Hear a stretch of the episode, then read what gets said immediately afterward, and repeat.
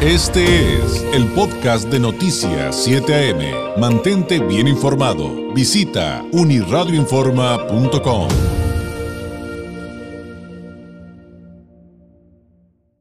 Me da muchísimo gusto tener la oportunidad de volver a platicar con el periodista y escritor Jesús Lemus Barajas. Usted lo recordará, pero muy claramente por Los Malditos, uno y dos, El agua, la vida, México a cielo abierto, Tierra sin Dios.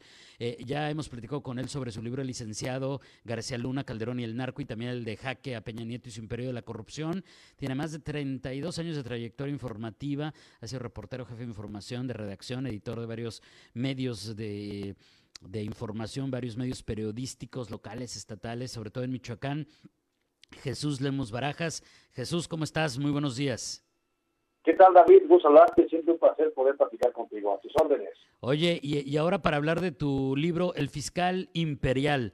El eslabón más oscuro de la 4T se titula esta nueva entrega y pues en la portada de, de, de este libro editado por HarperCollins, pues la foto, la foto de Alejandro Hertz Manero. Platícanos un poquito de qué viene.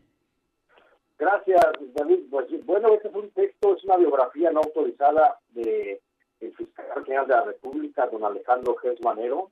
Eh, hago un recorrido por su vida, eh, por su vida pública, por su trabajo, los desempeños que ha tenido a lo largo de su ejercicio público en administraciones priistas, panistas, eh, perredistas y ahora de la cuarta transformación. Lo que expongo realmente es cuál ha sido su desempeño, un desempeño muy opaco, muy oscuro siempre, y que por lo mismo hoy pone en riesgo el proyecto del presidente Andrés Manuel López Obrador de lograr esa transformación que ha ofrecido López Obrador a través de un gobierno eficiente de combate a la corrupción y de combate a la impunidad. Y digo que lo pone en riesgo porque pues, precisamente este fiscal, eh, Gers Manero, pues maneja la fiscalía a su antojo como si fuera una empresa personal y ha hecho de la Procuración de Justicia una empresa particular en la que rige solamente eh, la venganza y el odio contra sus enemigos. Lo último que quiere Gers Manero es prestar un servicio a la población y eso queda evidenciado a lo largo de todo el texto. Y debe estar interesantísimo porque si bien eh, todos podríamos ser, Jesús, resultado evidentemente de nuestro origen familiar y de lo que vivimos, debe ser apasionante el entender, pues, eh, pues la vida de, de, de, este personaje como Hertz Manero para llegar a convertirse en lo que hoy vemos, ¿no? Un, un, un personaje que, que, tú bien narras, este, oscuro, silencioso, que busca ser discreto, pero eh, pues como bien ya lo dijiste, con, con un perfil eh, que a muchos pone, y hay que decirlo, nerviosos, ¿no? Claro, pone nervioso a cualquiera y tú viste justamente en el clavo de lo que te quiero comentar, de que este libro pues no se podría entender de ninguna forma, no podríamos entender el perfil, la personalidad de este personaje, de este servidor público, si no entendemos primero cómo se dio su desarrollo en los primeros años, cómo es parte de una familia muy conservadora, de una familia pudiente, donde lo que privilegiaba era el dinero antes que cualquier otra emoción eh, sentimental del corazón. Ahí, eh, Manero viene de una familia de, es bueno, su abuelo es un inmigrante alemán que llega hacia 1860, 70 a México, se radica, se dedica a la usura, al préstamo de casas de empeño, y pues de ahí amasa una gran fortuna que luego es depositada en manos de Gers Manero cuando apenas tenía cinco años de edad.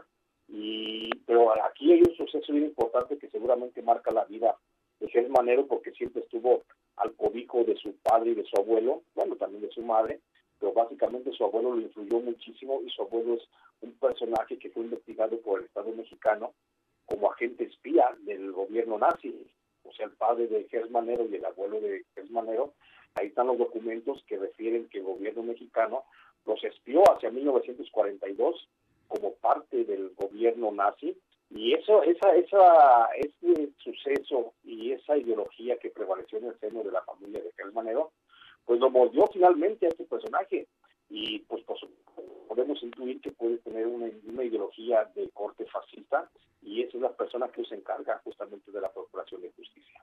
Sí, es, es, eso es parte de lo que más me llama la atención y ya, ya, ya, lo, ya me lo quiero aventar el libro, Jesús, sin duda.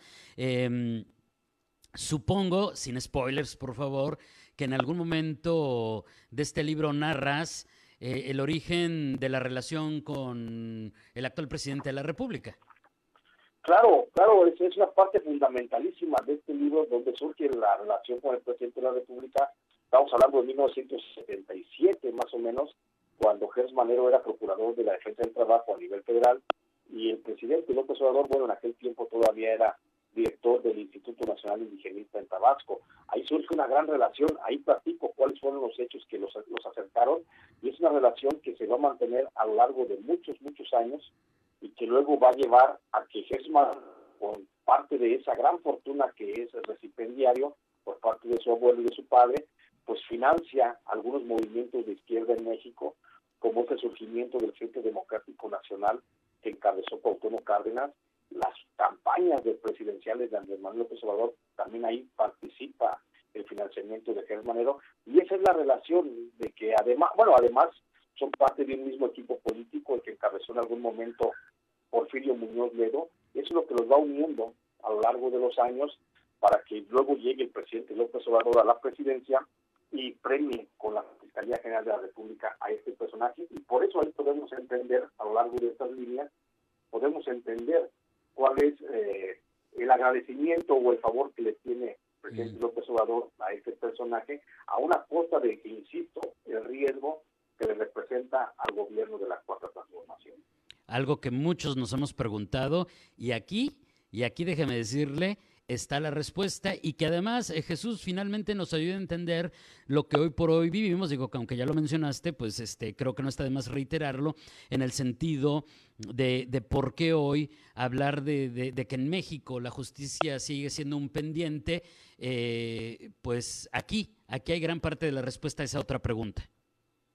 Yo creo que sí, mi querido maestro. Creo que aquí el caso es, eh, es, un, es un texto muy explicativo, es un un, texto de mucho contexto para poder entender justamente lo que estamos viviendo hoy, por qué el fiscal Jesús Manero está en el ojo del huracán, por qué el presidente de la República lo protege tanto, por qué en México hay tanta carencia de procuración de justicia y por qué, insisto, por qué el riesgo de este personaje para que descargue todo un proyecto de nación que mucho, no nada más al presidente López Obrador, sino a millones de mexicanos que estamos respaldando. Y además aquí sí es maestro decir también que este libro no es un libro anti 4T o, o anti López Obrador o pro derecha.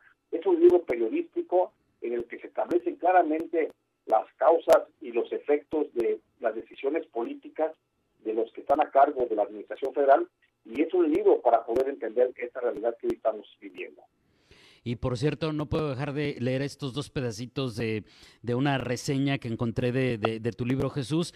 Eh, y son dos frases súper cortas. Una, eh, eh, relacionada con el asunto de que Hertz Menero utiliza la propia fiscalía como si se tratara de su imperio personal. Y, em, por otra parte, Dice, y esto me da mucho gusto leerlo, Jesús Lemus es un periodista ejemplar, un hombre íntegro y además un prodigioso escritor. Jesús, te agradezco mucho. ¿Algo que comentar antes de despedirnos? No, pues agradecerte con ese cumplido, mi querido mes de la semana, el día y el mes, por supuesto. Agradezco mucho siempre tus atenciones, siempre es un placer poder platicar contigo. Gracias, un abrazo a la distancia. Abrazos, hasta luego. Hasta luego, es Jesús Lemus, platicándonos un poco de su más reciente libro que se llama El Fiscal Imperial, el eslabón más oscuro de la 4T, en referencia, por supuesto, a Alejandro Hertz Manero y quien es la amistad entre el fiscal general de la República, Alejandro Hertz Manero, y el presidente Andrés Manuel López Obrador parece inquebrantable. Mientras tanto, la Procuración de Justicia en México es materia pendiente, se plantea en este libro editado por Harper Collins. Este fue el podcast de Noticias 7am. Mantente bien informado. Visita unirradioinforma.com.